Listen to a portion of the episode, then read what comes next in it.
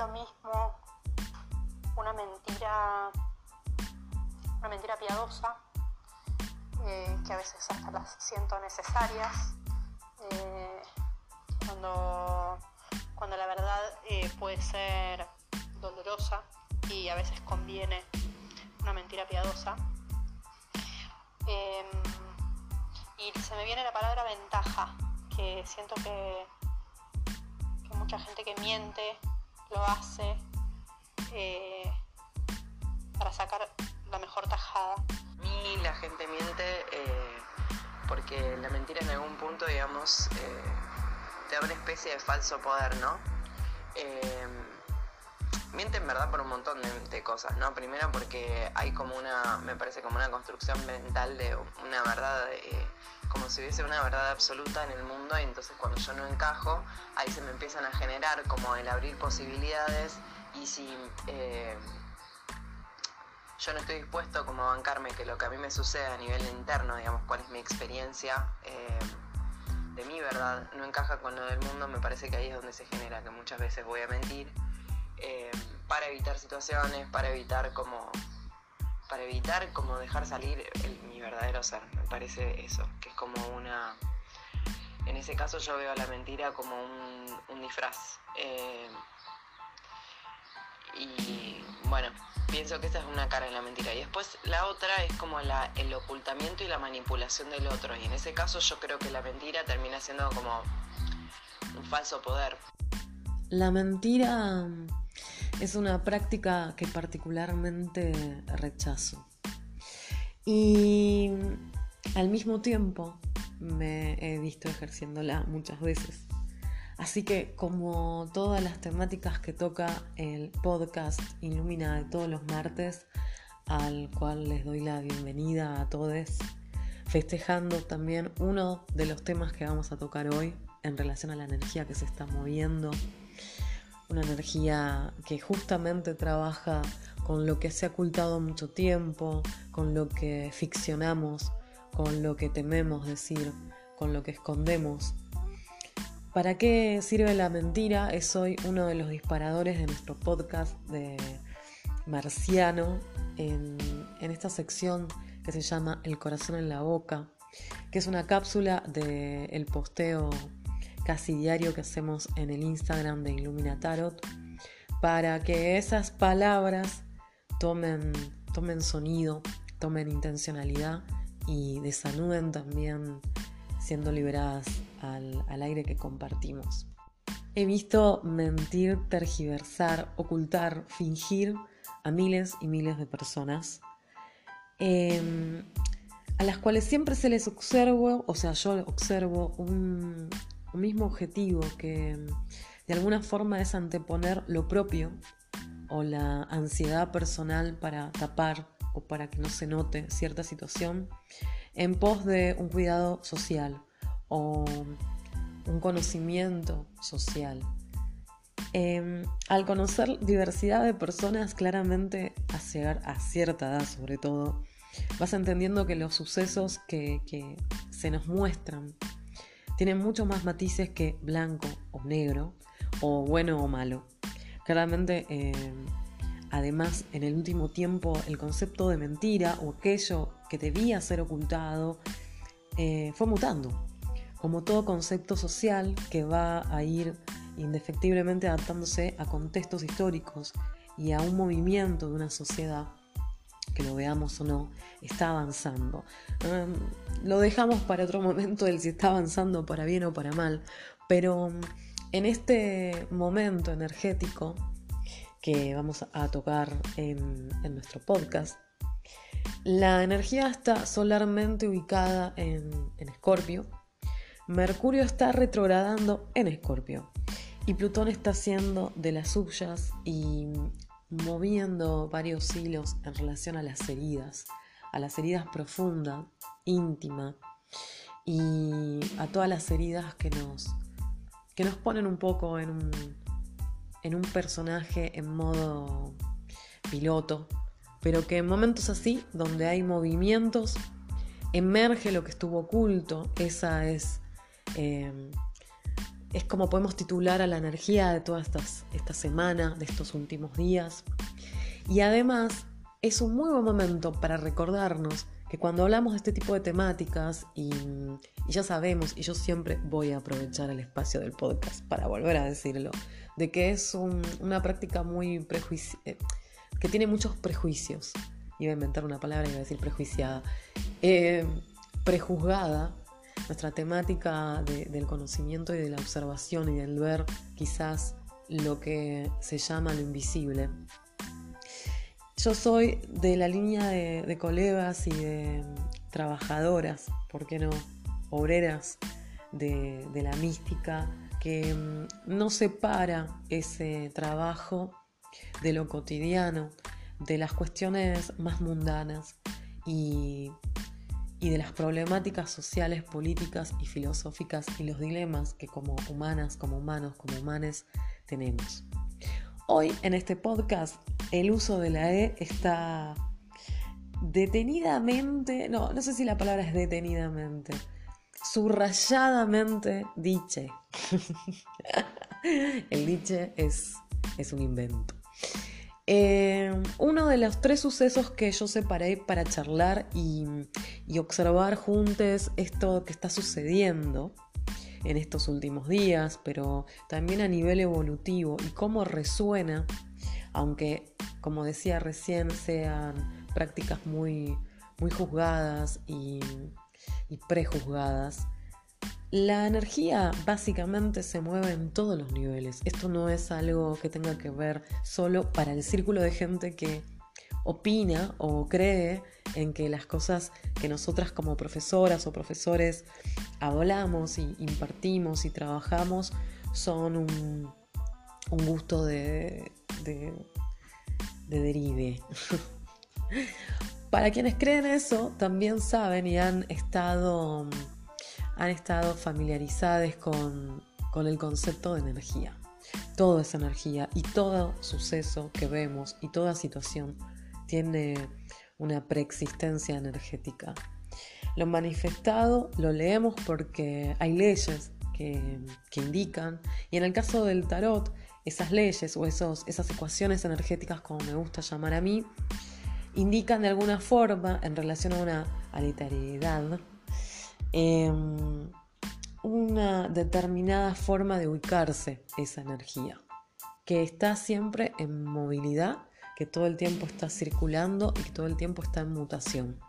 Por eso las nuevas prácticas o en realidad el rescate de las antiguas prácticas, porque esto es muy antiguo, y mm, lo que hacen es decir, hey, nuestra práctica no tiene que ver con un con un control sobre lo que está sucediendo, sino con una conciencia, una toma de conciencia constante. Y la filosofía y la tarosofía y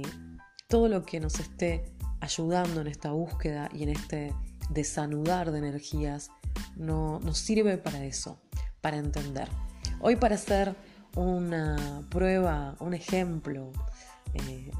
que tenga también una resonancia con otros aspectos, que es lo que, lo que quiere hacer este, este espacio de Ilumina el corazón en la boca, es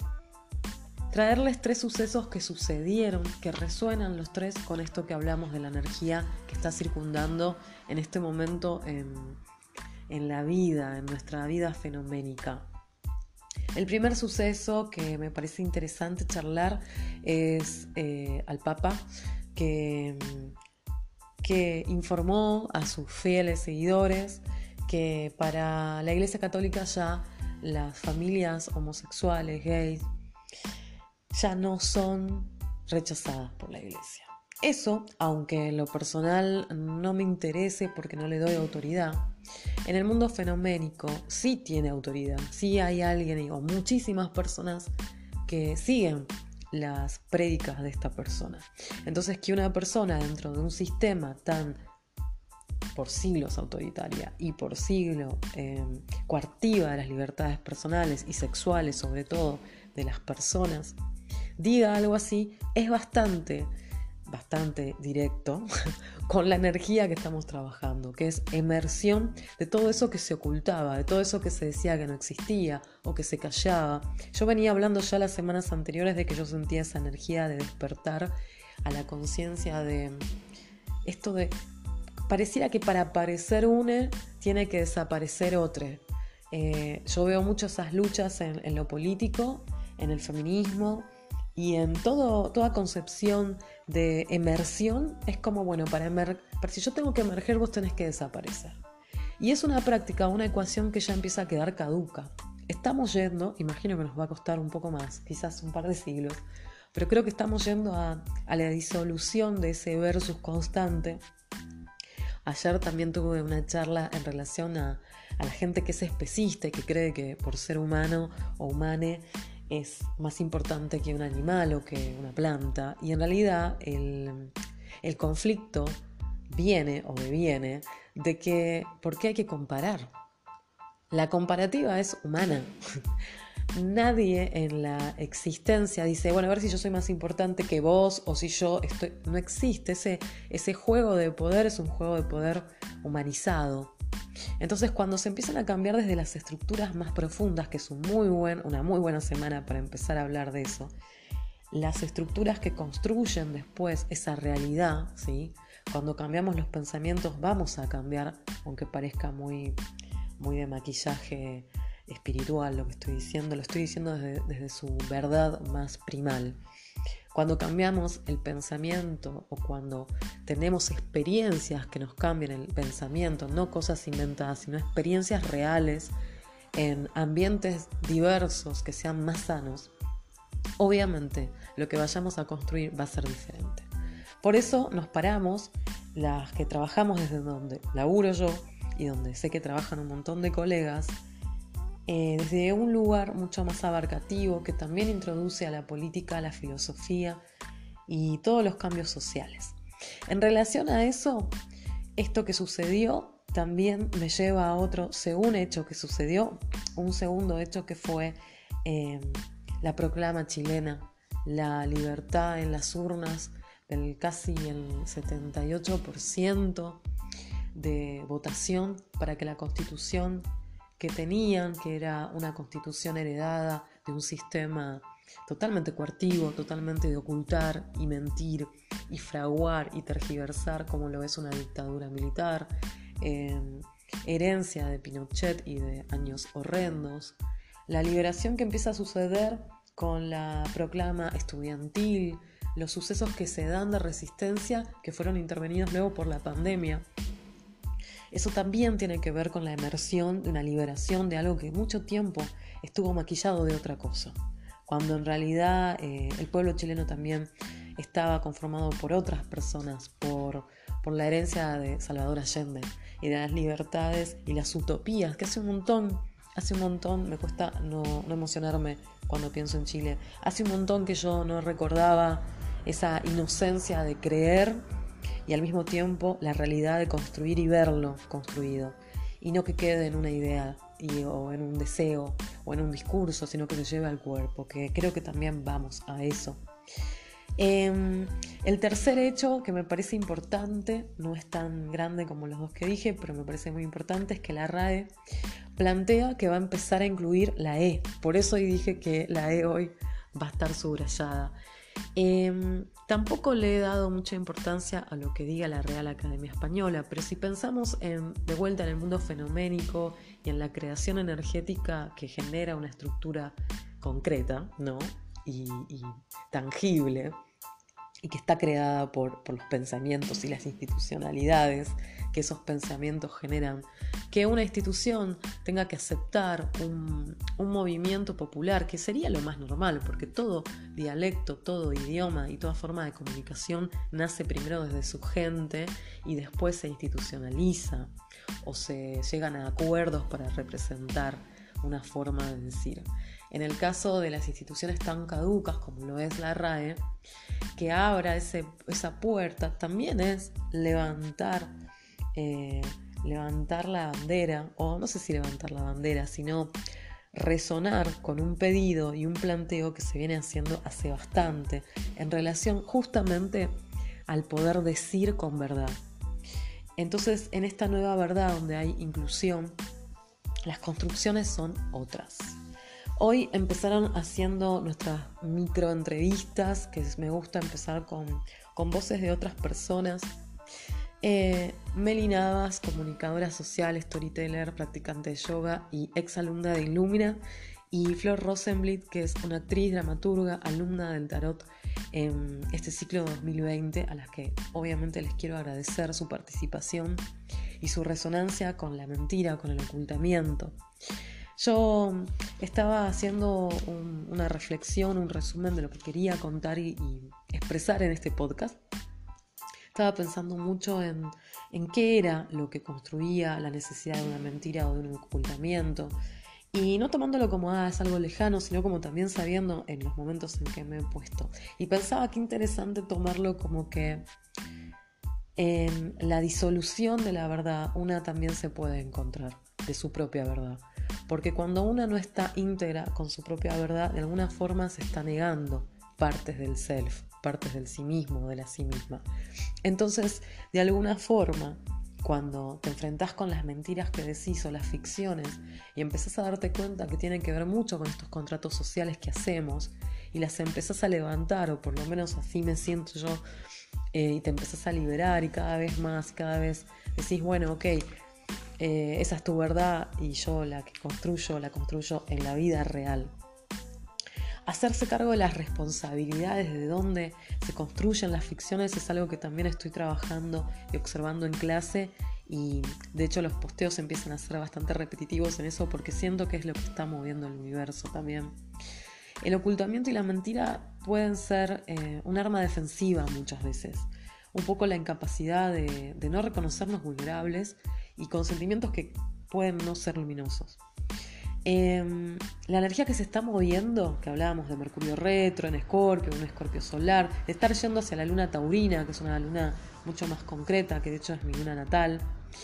eh, nos va nos está moviendo a, revisar mucho las heridas justamente ocultas, los conceptos que están encerrados en realidad o anudados con, con apegos de ideas de, con ideas de ficciones, con ideas de eh, de tapar, de poner la tapa a las cosas porque a veces destapar incomoda y nos pone en lugares que quizás no son tan populares para la aceptación, por lo menos desde el discurso social. Yo creo que los planetas se mueven y no es que nos hacen hacer cosas, sino que el movimiento es evolutivo y acompaña una energía que naturalmente evoluciona. Y en el caso de una lectura astrológica, una lectura de tarot, se lee un conjunto de sucesos que acompañan esos procesos, que son orgánicos y que pasan en todo, en diferentes niveles. Por eso hoy hablábamos de política, hablábamos de instituciones, hablábamos de una religión y hablábamos de revolución. Tarot es revolución, es el nombre del libro que estoy escribiendo. Eh, y a mí me resuena mucho esta idea, porque además el tarot también tiene algo que decir o mucho que decir en relación a la Iglesia Católica como, como cuestionamiento, sobre todo. Eh, pero lo más gracioso de todo, de esto de, ocultar o de decir, o de instituciones que ocultan, o de procesos que se van despertando o abriendo, es que hay una frase que dice que todo lo que vos le das luz, viste que es como una frase muy de los 90, todo lo que le das luz le pones poder. Entonces, cuando querés sacarle poder a algo, ay, no hables de eso, no digas nada. Y es una práctica que se puede aplicar en algunos casos. Porque también aquello que ocultamos, aquello que no decimos, también puede estar ganando poder. Pero pasa que no se ve. Gana poder desde lo profundo. Las cartas que me resuenan del tarot que representan esta, este movimiento es el diablo y la torre. El diablo es como si fuera todo lo, lo íntimo y lo profundo y lo apegado y lo materialista y lo, lo encadenado a conceptos que está en las profundidades de la Tierra y en la torre es como si fuera la inmersión en un volcán, que más allá que se produzca ese fuego de esa carta del arcano 16, producto de un rayo externo, lo que genera es una implosión. Yo creo que es un movimiento doble. Em, cuando reflexionamos sobre las mentiras y sobre lo que ocultamos y, de alguna forma la vulnerabilidad humana aparece y aparece esta carencia de, de poder aceptar eh, y de poder entendernos, en que los procesos para descubrir verdades tienen que tener tiempo y tienen que darse las libertades eh, necesarias para poder descubrirse las verdades que son esenciales. El derecho a, cambiar una constitución es una verdad esencial. El derecho a que una religión no nos diga lo que tenemos que hacer, sino que acompañe lo que hace mucho hacen las personas y sienten, es una verdad esencial. Em, que una institución empiece a nombrar, incluyendo a todos, es una verdad esencial. Entonces esta es una semana de quizás mucho drenaje, de sentirnos bastante pesados en relación a, lo que comemos, a lo que tragamos también energéticamente pero también es un muy buen momento para drenar y para cambiar y para soltar todos esos apegos, esas inmadureces que nos siguen atando a, a cuestiones que ya no van más. Hoy estuve tarareando la canción de Manu Chao y mm, de hecho está en el posteo de historia la, la que habla de la mentira. Mentira lo que dice, mentira lo que va, mentira lo que cuece bajo la oscuridad, la mentira. Y estuve recordando la primera vez que yo escuché esa canción en mi casa con 16 años, fan de Mano Negra. Manu Chao trajo, trajo lo simple, lo simple a las canciones. De hecho, después, bueno, de alguna forma fue su marca registrada. la simpleza de decir lo cotidiano que observábamos todos, pero que detrás de eso cotidiano había un montón para decir. Creo eso, eso también, unidos palabras, creo y eso, eso es también lo que va a suceder esta semana. Observemos los pequeños, eh, las pequeñas naturalizaciones que hacemos, porque detrás de eso que parece natural y que está ahí hace mucho tiempo, tiene mucho que decir todavía detrás. Eh, me voy con un final de frase que me gustó y saludo a todas las personas que nos escuchan. El próximo podcast va a ser de de cuestiones fuera de lo común, fantasmagóricas o espirituales que nos vienen pasando porque esa es la energía con la que vamos a estar trabajando, con lo concreto de la luna llena, pero con, también con las cosas que percibimos en nuestro cuerpo físico que conectan con ese mundo espiritual desconocido que nadie sabe, pero a todos nos pasó algo. Un beso grande, nos despedimos con la genial Melinabas que hoy fue una de nuestras participantes patrón de pensamiento en el cual estoy todo el día viendo a ver qué onda, si me miente, si no me miente, qué hace, qué no hace, si es verdad, si es mentira, y no me no puedo confiar, nada, creo que la mentira es todo menos amor.